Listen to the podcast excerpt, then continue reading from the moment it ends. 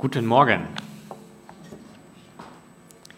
Ja, wir starten heute in eine neue Predigtserie, wie wir das schon gehört haben, die uns so ein bisschen auf den Weg führen soll Richtung Ostern und daher auch heißt die Kraft des Kreuzes. Und jetzt könnte man natürlich sagen, oh, vier Wochen lang die Kraft des Kreuzes. Ja, ähm, was will man denn in diesen vier Wochen alles unterbringen? Das ist doch eigentlich abgearbeitet nach einem Sonntag, äh, weil man natürlich schnell denken könnte, oh, das Kreuz, das habe ich nun aber, gerade wenn ich vielleicht schon einige Jahre als Christ unterwegs bin, das habe ich nun doch eigentlich verstanden. Also das könnte man auch abarbeiten in einem Sonntag. Aber ähm, wir wollen doch versuchen, in dieser Zeit verschiedene Aspekte ähm, des Kreuzes herauszustellen. Und das ist auch so mein Ansatz heute Morgen, mal zu verdeutlichen, dass es sein könnte, vielleicht auch nicht, aber mir ist es äh, irgendwann so aufgegangen, dass ich manchmal eine leicht verkürzte, ein verkürztes Verständnis des Evangeliums und des Kreuzes habe. Ich muss ungefähr 16 Jahre alt gewesen sein, äh, als ich meine Ausbildung im Bereich Steuerrecht gemacht habe. Und ich erinnere mich noch, ich, war, ich hatte ja keine Ahnung von gar nichts. Ne? Also wirklich, man hat ja als 16-Jähriger doch mal ein paar Sachen weiß man schon, aber nicht viel. Ne? Ähm, und so war das bei mir auch. Und ich, ich, hörte dann also so in diesen ersten Unterrichtsstunden zu. Und eine Sache, die mich recht schnell, äh, die ich spannend fand, die ich so nicht erwartet hatte, war, dass es im Steuerrecht einen Paragraphen gibt in der Abgabenordnung, der darauf hinweist, dass es für die Besteuerung völlig irrelevant ist, ob das, was du, äh, wie du dein Geld eingenommen hast, ob es durch eine Handlung oder eine Tätigkeit zustande gekommen ist, die illegal ist. Das spielt für die Besteuerung letztlich keine Rolle. Und so gibt es tatsächlich einen Fall zum Beispiel, wo ein Drogendealer, ähm, also dann irgendwie das Finanzamt hat wohl mitbekommen, dass dieser Drogendealer unterwegs ist und seine, seinen Geschäften nachgeht. Und ähm, das Finanzamt hat dann also die, das Einkommen dieses Drogendealers, was er so also gedealt hat, hat das geschätzt. Ne? Haben gesagt, okay, du musst das schon auch versteuern, was du da äh, also als Drogendealer eingenommen hast. Und der Drogendealer sagte dann anscheinend irgendwie so, ich bin echt ein sehr schlechter Drogendealer, müsst ihr wissen. Und äh, legte Einspruch gegen diesen Steuerbescheid ein und sagte, so viel habe ich nun wirklich nicht verdient als Drogendealer. Naja, äh, und dann stellte sich also heraus, dass das Finanzamt dann eben diesen, diese ähm, diese Argumentation halt aufgenommen hatte und dann um eine Buchführung gebeten haben. Ne? Jetzt konnte der natürlich schlecht eine Buchführung vorlegen. Was lernen wir daraus? Also wenn du illegalen Geschäften nachgehst, zum Beispiel als Drogendealer, bietet es sich an, eine Buchführung zu haben. Also immer schön alles aufschreiben, ne? am besten direkt, wenn man die Transaktion durchführt, das auflisten, damit man dann dem Finanzamt später auch deutlich machen kann, so viel habe ich nun wirklich nicht als Drogendealer verdient. Wenn man also jetzt eine sehr isolierte Betrachtung von diesem, äh, dieser Rechtsvorschrift sich anschaut, könnte man ja den Eindruck gewinnen, äh, so ging es mir damals auf jeden Fall, so ein bisschen naiv, da, da, dann ist das ja alles gar nicht so schlimm und so weiter. Solange man die Sachen in Deutschland versteuert, kann man eigentlich machen, was man will. Ne? Das ist aber, wie gesagt, eine recht isolierte Betrachtung und für die richtige Einordnung eines solchen Sachverhaltes braucht man natürlich eine größere Perspektive, eine Art Rahmenerzählung oder eine Zusammenführung von verschiedenen Dingen, was dann möglich wird in Deutschland, beispielsweise durch das Betäubungsmittelgesetz oder das Strafgesetzbuch, sodass wir natürlich uns darüber hoffentlich im Klaren sind, auch wenn man seine Drogengeschäfte nun versteuert, ist das nicht korrekt. Was zeigt das? Es zeigt zum einen erstmal, dass die Verkürzung einer Sache zu der naiven Vorstellung führen kann, wie ich das eben sagte, dass fragwürdige Geschäfte grundsätzlich in Ordnung sind, solange ich alles korrekt versteuere. Und es zeigt mir aber auch, dass ich immer eine Rahmenerzählung suchen muss, um einen Blick für das Ganze zu gewinnen und auf diese Weise der Gefahr einer Verkürzung oder eines Missverständnisses aus dem Weg gehen kann. Und ich glaube, dass das auch eine reale Gefahr im christlichen Glauben ist, dass wir durch eine Verkürzung oder wenn wir nicht die Rahmenerzählung äh, berücksichtigen der Bibel insgesamt, dass wir in einigen Teilaspekten zu Verkürzungen kommen oder zu Missverständnissen gelangen. Und das möchte ich versuchen deutlich zu machen anhand des Kreuzes des Evangeliums und würde die Behauptung in den Raum stellen, dass wir oftmals eine verkürzte Sicht auf das Evangelium haben, auf das Kreuz von Jesus haben. Und der Grund liegt darin, dass wir manchmal zu schnell beim Kreuz sind und vergessen, dass wir das Ganze in den Blick nehmen und die, Rahmen, die Rahmenerzählung mit berücksichtigen. Und als Rahmenerzählung für das Kreuz möchte ich in, in Kürze darauf eingehen, was der Exodus eigentlich uns in diesem Sinne zu sagen hat. Der Exodus beschreibt ja die Herausführung des Volkes Gottes aus der Sklaverei in Ägypten. Altes Testament. Und ich glaube, dass uns der Exodus eine Rahmenerzählung liefert, damit wir das Kreuz richtig verstehen können.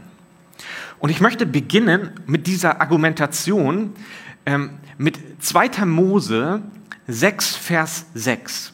Dort lesen wir, Darum sage den Kindern Israels, ich bin der Herr und ich will euch aus den Lasten Ägyptens herausführen und will euch aus ihrer Knechtschaft erretten und will euch erlösen durch einen ausgestreckten Arm und durch große Gerichte. Hier finden wir für dieses Wort erlösen einen hebräischen Begriff Gal und dieser Begriff oder dieses Wort erlösen oder dieser Augenblick, den wir hier hinter uns gerade sehen, ist das erste Mal, dass wir in der Bibel in einem ausführlichen Zusammenhang die Sprache der Erlösung finden. Das erste Mal werden wir konfrontiert mit der Sprache, mit dem Gedanken der Erlösung. Und hier finden wir es als ein Verb und wenn es einen Menschen betrifft oder äh, Gott betrifft, also äh, als ein Subjekt und nicht mehr als ein Verb, dann finden wir dieses Wort Goel, Erlöser. Goel. Und dieser Goel, dieser Erlöser, war eine ganz wichtige und wesentliche Funktion oder eine Aufgabe in der israelitischen Gesellschaft. Zum Beispiel, wenn es einen Mord gab an einem deiner Familienmitglieder, dann war der Goel in der Verantwortung, den Schuldigen zur Rechenschaft zu ziehen. Wenn dein Verwandter in eine Not geraten ist, in eine finanzielle Not, dann warst du verpflichtet, ihn aufzunehmen und ihn zu behandeln wie ein Lohnarbeiter. Goel. Wenn ein Verwandter in Not geraten ist, durftest du keinen Zins von ihm nehmen und musstest ihn freilassen im Jubeljahr. Goel. Wenn ein Mann starb, dann war der nächste Verwandte in der Pflicht, die Witwe zu heiraten, mit ihr Kinder zu bekommen, damit quasi dem verstorbenen Familienmitglied Nachkommen entstehen. Das ist also eine Art Sicherung der Witwe in dieser damaligen Gesellschaft. Goel.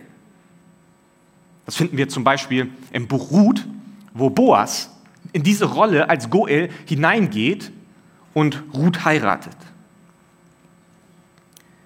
Es ist also eine alltägliche, eine menschliche, eine irdische Gerechtigkeit, Barmherzigkeit und Wiederherstellung, mit der wir hier immer wieder konfrontiert sind. Und 2. Mose 6, Vers 6 zeigt in diesem Exodus-Geschehen, stellt uns das Buch Mose hier Gott als so einen Goel vor, als einen solchen Erlöser. Es ist ein ganz grundlegendes Ereignis, wo Gott uns als Erlöser präsentiert wird. Und es ist ganz entscheidend, diesen Moment uns genau anzuschauen, wenn wir verstehen wollen, was Gott eigentlich unter Erlösung versteht. Was meint Gott, wenn er sich als Erlöser präsentiert? Was konkret hat Gott mit dem Exodus als Goel-Erlöser getan? Welche Aspekte erkennen wir in diesem Ereignis? Ich habe mal so eine Auflistung mitgebracht, wo wir sehen, in welchen Bereichen der Exodus eigentlich, in welchen Aspekten der Exodus eine Erlösung gebracht hat. Zunächst in der politischen Dimension, in politischen Aspekten. Es ist die Befreiung aus der Sklaverei, die Änderung des politischen Systems und Israel bekommt am Ende aus dieser Herausführung heraus eine staatliche Identität. Es hat politische Aspekte. Es hat soziale Aspekte, die Befreiung aus der sozialen Ungerechtigkeit. Sie galt für Frauen, für Männer, für Junge, für Alte, für alle, was auch in der gemeinsamen Feier des Passafestes zum Ausdruck kommt. Der Exodus hat soziale Aspekte. Der Exodus hat ökonomische Aspekte. Von der Sklavenarbeit, die eigentlich gar kein Eigentum zugelassen hat, wird das Volk Israel geführt in ein eigenes Land und sie werden zu wirtschaftlichen Selbstversorgern. Jede Familie bekommt ein eigenes Stück Land zugesichert und selbst wenn sie mal in Armut gerieten und dieses Land weggeben mussten, wurde sichergestellt durch gewisse Ordnungen und Strukturen, dass dieses Land immer wieder an diese Familie zurückfällt, sodass eine Art Sicherungssystem da ist, dass niemand dauerhaft verarmen muss. Der Exodus hat ökonomische Aspekte. Der Exodus hat kulturelle Aspekte. Allein das Erinnerungsfest Passa als kulturelles Erbe verbindet diese Nation ganz eng miteinander. Es ist diese Erinnerungskultur. Immer wieder setzen wir uns zusammen und denken zurück an das, was Gott an unserem Volk getan hat. Er hat uns herausgeführt aus der Sklaverei. Es hat ethische Aspekte.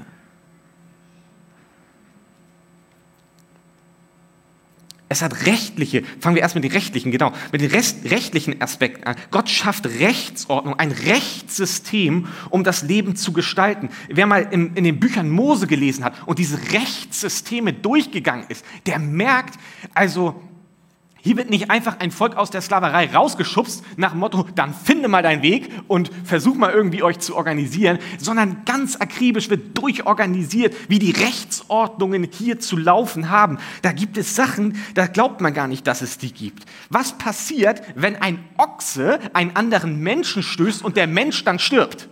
Ja, was macht man denn dann? Hat das BGB was dazu zu sagen? Ich weiß nicht. Ich habe meine Zweifel. Aber nicht nur das, nicht nur, was passiert, wenn ein Ochse einen Menschen umstößt und der Mensch dann stirbt, sondern es wird auch geregelt, was passiert, wenn der Ochse schon vorher stößig gewesen ist.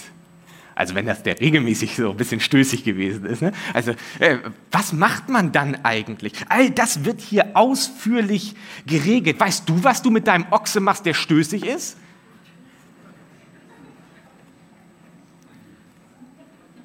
Der Exodus hat ethische Aspekte. Einsetzung der zehn Gebote des Dekalogs. Eine ethische Richtlinie. Wie sollen wir uns eigentlich verhalten? Was ist richtig? Was ist falsch? Was ist ein gutes Leben vor Gott? Er hat ethnische Aspekte. Die Identität als Volk Gottes wird gestärkt, aber nicht nur das. Sie kriegen eine Identität als Volk Gottes. Sie verstehen sich als ein Volk. Aber wenn man mal liest in den Büchern Mose, was dort für eine, auch eine Öffnung stattfindet gegenüber dem Fremden, dass er eingeladen wird, Teil davon zu sein. Fremde werden aufgenommen emanzipatorische Aspekte, die Beendigung der Unterdrückung als Sklaven. Ich komme endlich in eine Selbstständigkeit rein. Ich bin nicht mehr abhängig von meinem Herrn oder irgendetwas anderem, sondern ich bin selbstständig. Ich kann für mich selbst sorgen. Ich bin frei geworden. Er hat theologische Aspekte. Gott schenkt seinem Volk Israel die Befreiung. Er ist der Gott dieses Volkes.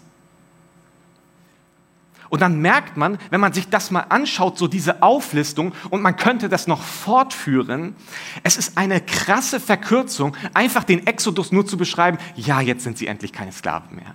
Raus aus Ägypten. Oh, schön. Als ob Gott irgendwie sagt, oh, ich muss die irgendwie nur da rauskriegen und dann schubst er sie los und sagt, los, geht euren Weg und ihr werdet das schon irgendwie hinkriegen. Sondern Gott hat einen ganzheitlichen Plan. Er möchte, ihn, er möchte sein Volk ganzheitlich segnen, ganzheitlich befreien, ihnen etwas ganz Neues schenken. Er möchte nicht einfach nur, dass sie frei sind in einem Sinne von vielleicht theologisch geistlich frei, jetzt seid ihr endlich frei. Sondern er hat einen Plan mit ihnen. Er möchte sie segnen. Er möchte ihr Gott sein. Er möchte, dass sie sein Volk sind. Die Erlösung Gottes, Goel, wenn Gott als Erlöser vorgestellt wird, dann hat das immer einen alle Lebensbereiche umfassenden Gedanken. Alle Lebensbereiche will Gott erlösen. Er meint den ganzen Menschen, er meint dich ganz und gar. Und dieser Exodus, dieses, diese Rahmenerzählung der Bibel, ist die Linse, durch die wir Gottes Ziel mit seiner Schöpfung betrachten sollten. Es ist die grundlegende Heilserfahrung der Bibel und sie hat bleibende Gültigkeit, wenn wir sie mit dem Kreuz verbinden.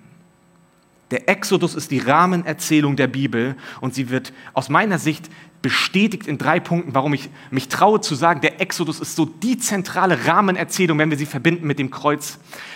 Ich möchte drei Argumente anführen, warum ich äh, es, mich traue, diese Argumentation hier so darzustellen. Der erste ist, im ganzen Alten Testament, wenn man schaut, wie Gott auch sich selbst beschreibt, oder wie die Bibel Bezug nimmt im Alten Testament auf Gott, dann merkt man und kommt nicht drum herum zu erkennen, in dem ganzen Alten Testament, er will immer bekannt sein als der Gott des Exodus. Er will immer bekannt sein als der Gott des Exodus. Gott ist der Gott, der euch aus Ägypten herausgeführt hat. Unzählige Male finden wir solche Formulierungen. Ich bin der Gott, ich habe euch aus Ägypten herausgeführt. Es ist, als ob Gott es ganz eng verbindet mit dem, wer er ist. Er will immer darauf hinweisen, ich bin Gott. Äh, welcher Gott? Der Gott, der aus Ägypten herausgeführt hat. Der euch erlöst hat. Wie erlöst? Ganzheitlich. 2. Mose 20, Vers 2. Ich bin der Herr, dein Gott, der ich dich aus dem Land Ägypten, aus dem Haus der Knechtschaft herausgeführt habe. 3. Mose 26, 13. Ich, der Herr, bin euer Gott, der euch aus dem Land Ägypten herausgeführt habe, damit ihr nicht mehr ihre Knechte sein solltet, und ich habe die Stangen eures Joches zerbrochen und euch aufrecht gehen lassen. Jesaja 43, Verse 16 bis 17. So spricht der Herr, der einen Weg im Meer bahnt und einen Pfad in mächtigen Wassern. Hier geht es ums babylonische Exil, aber das Bild, was verwendet wird, bezieht sich wieder auf den Exodus. Der Streitwaage und Rosse ausziehen lässt, Heer und Macht, da liegen sie miteinander, stehen nicht mehr auf, sie sind erloschen wie ein Docht verglommen. Ja, worauf wird hier Bezug genommen? Auf den Exodus. Gott will immer bekannt sein als der Gott des Exodus. Es ist Zentrum des Glaubens Israels und Mitte des Alten Testamentes. Bis heute ist es Zentrum des Glaubens Israels. Diese Erinnerung, er ist der Gott, der, aus uns, der uns aus Ägypten herausgeführt hat.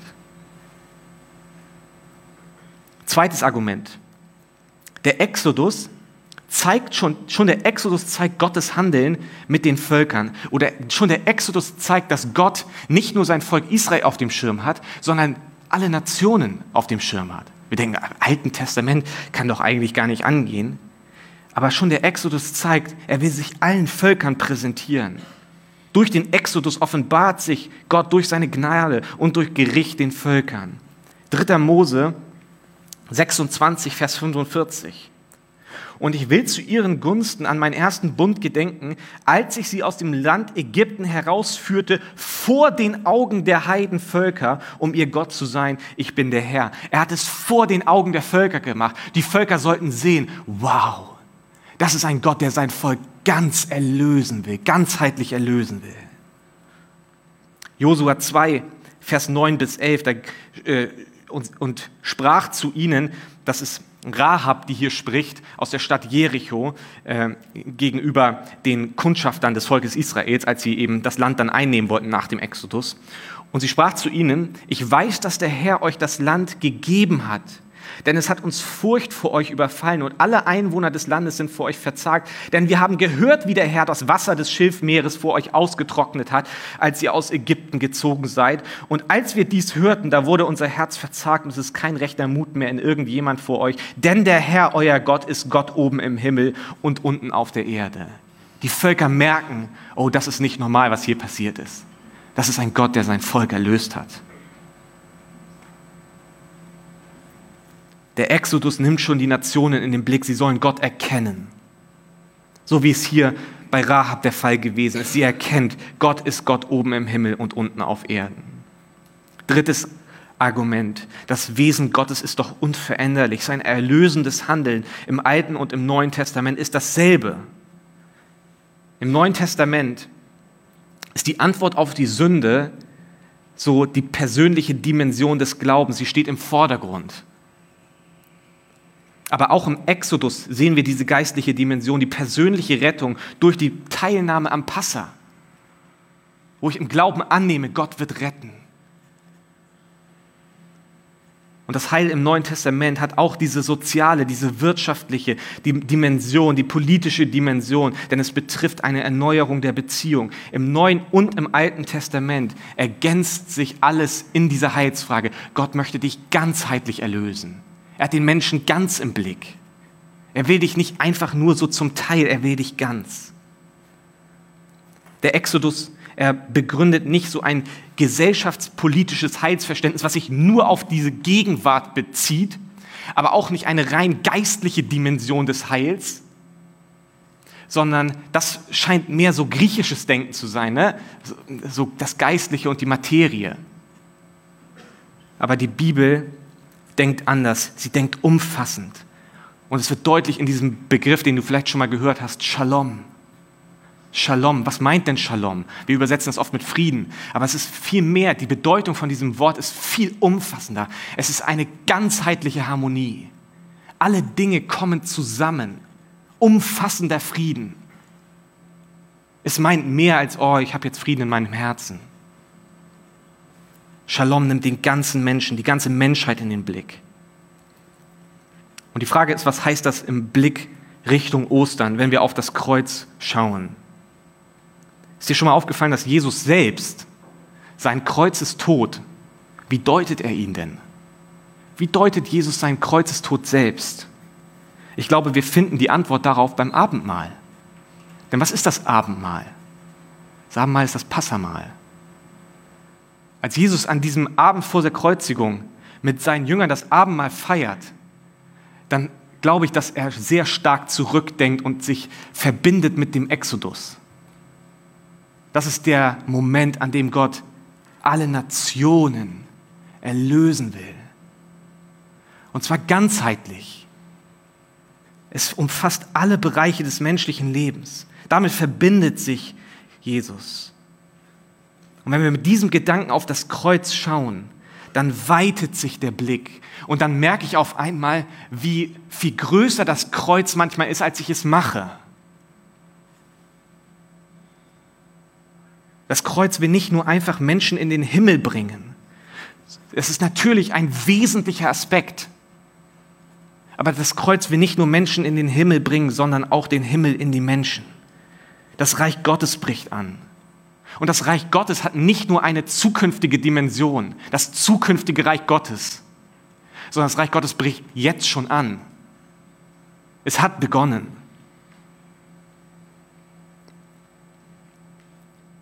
Man kann die gleiche Auflistung nochmal machen, wenn wir auf das Kreuz schauen. Das Kreuz hat eine politische Dimension, politische Aspekte. Es ist ein öffentlicher Akt. Und das Kreuz hat die politische Situation im ersten Jahrhundert angefangen, gehörig auf den Kopf zu stellen. Es wirkte in die gesamte Gesellschaft, in die politische Ordnung hinein und beginnt die Dinge zu verändern. Das Kreuz hat eine soziale Dimension, einen sozialen Aspekt. Das Versöhnungswerk hat den Kreislauf von Gewalt durchbrochen. Ein neues Miteinander der Menschen ist möglich. Römer 15, Vers 7. Darum nehmt einander an, gleich wie auch Christus uns angenommen hat zur Ehre Gottes. Am Kreuz siehst du, wie Jesus dich angenommen hat. Und das verändert die Art und Weise, wie du mit jedem anderen Menschen umgehen müsstest. Das kann eine ganze Gesellschaft verändern wenn wir uns prägen lassen von dem Kreuz. Es hat ökonomische Aspekte. Das Kreuz stellt unsere Vorstellung von gesellschaftlichen Strukturen komplett auf den Kopf. Das Schwache erringt den Sieg. Die Armen bekommen eine besondere Stellung. Es hat kulturelle Aspekte. Das Passa bekommt eine neue Bedeutung, eine neue inhaltliche Bedeutung, weil Jesus es neu interpretiert. Und wir feiern das Abendmahl. Manchmal ist das Abendmahl für uns sowas ganz Lapidares, Normales geworden. Aber es verbindet Christen auf der ganzen Welt miteinander. Es ist unser kulturelles Erbe. Es gibt uns Identität irgendwie. Es, es lässt uns zu Hause sein. Jedes Mal erinnern wir uns, du bist der Gott, der unser Goel-Erlöser ist. Du hast uns ganzheitlich erlöst. Es hat ethische Aspekte, eine neue Sozialethik der Nachfolger von Christus. Vergebung und Versöhnung sind die Spuren, die vom Kreuz ausgehen und unser Handeln bestimmen. Es hat ethnische Aspekte. Das Kreuz begründet ein neues Gottesvolk. Im Alten Testament werden Proselyten, Fremde eingeladen, zum Volk dazuzukommen. Und im Neuen Testament sehen wir noch eine krassere Öffnung für alle Nationen. Ich verspreche, ich, ich, ich wage mich hier hervor und sage, ich verspreche, im Himmel, im ewigen Königreich Gottes wird es nicht nur Allmänner geben. Es wird nicht nur Deutsche geben, sondern es ist eine Öffnung für alle Nationen. Jeder ist eingeladen. Die ethnische und kulturelle Vielfalt des Königreiches Gottes geht weit über den Status quo in Deutschland hinaus. Also wenn du dich jetzt schon unwohl fühlst, dann könnte es herausfordernd werden. Es hat ökologische Aspekte. Es ist die Versöhnung der ganzen Schöpfung. Die ganze Schöpfung sehnt sich nach Gerechtigkeit und Wiederherstellung. Emanzipatorische Aspekte. Das Kreuz befreit den Menschen aus seiner sündigen Abhängigkeit. Du musst nicht mehr der Sünde gehorchen, sondern du bist frei geworden. Es hat theologische Aspekte. Die Gnade durch das Kreuz ist für alle Menschen gleichermaßen empfangbar. Gott offenbart sich den Menschen. Das Kreuz von Jesus, es betrifft dein ganzes Leben, jeden Aspekt deines Lebens. Und deswegen wollen wir an diesem ersten Sonntag in dieser Predigtzeit die, die Serie die Vielseitigkeit des Kreuzes in den Vordergrund stellen. Gott ist an jedem Aspekt deines Lebens interessiert und will ihn prägen. Gott ist der Erlöser, Goel, will dich in sein ganzheitliches hineinnehmen, in sein ganzheitliches Heil. Das heißt, das Kreuz ist vielseitiger, als du vielleicht bisher dachtest. Weite deinen Blick. Wenn du bisher dachtest, ach, das Kreuz, das bringt mich in den Himmel und das war es eigentlich schon, alle anderen Aspekte sind eigentlich irrelevant dann würde ich behaupten, dass ein Verständnis von der Erlösung in dieser Hinsicht verkürzt ist. Wenn nicht das Kreuz nur in den Himmel bringt, aber das Kreuz nicht die Kraft entfaltet, das Reich Gottes in dieser Welt sichtbar zu machen, dann haben wir ein verkürztes Verständnis vom Evangelium. Es führt heraus aus der Evangelisation im Sinne, Hauptsache, die Leute sprechen irgendwie ihr Übergabegebet. Und alles, was danach kommt, ist doch egal. Das ist wie der Gott, der sagen würde, ich führe euch aus Ägypten heraus und nun verhungert in der Wüste, sozusagen.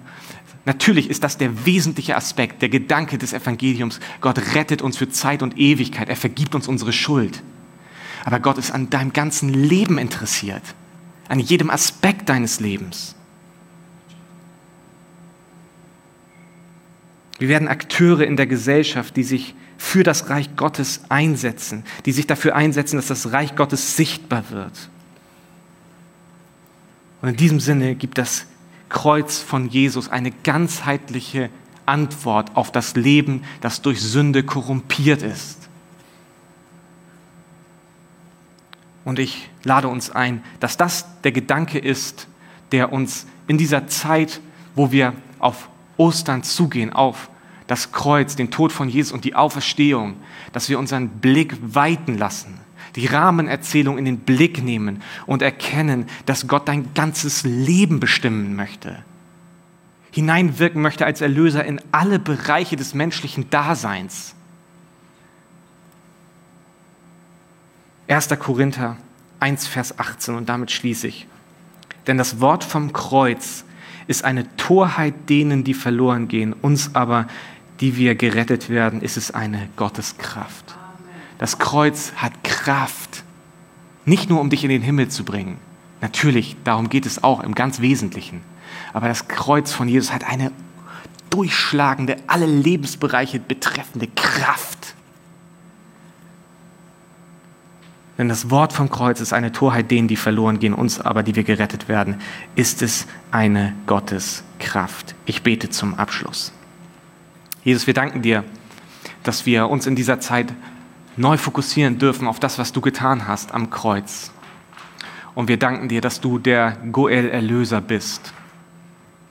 der uns ganz in den Blick nimmt, alle Aspekte des menschlichen Lebens umgestalten und erneuern will.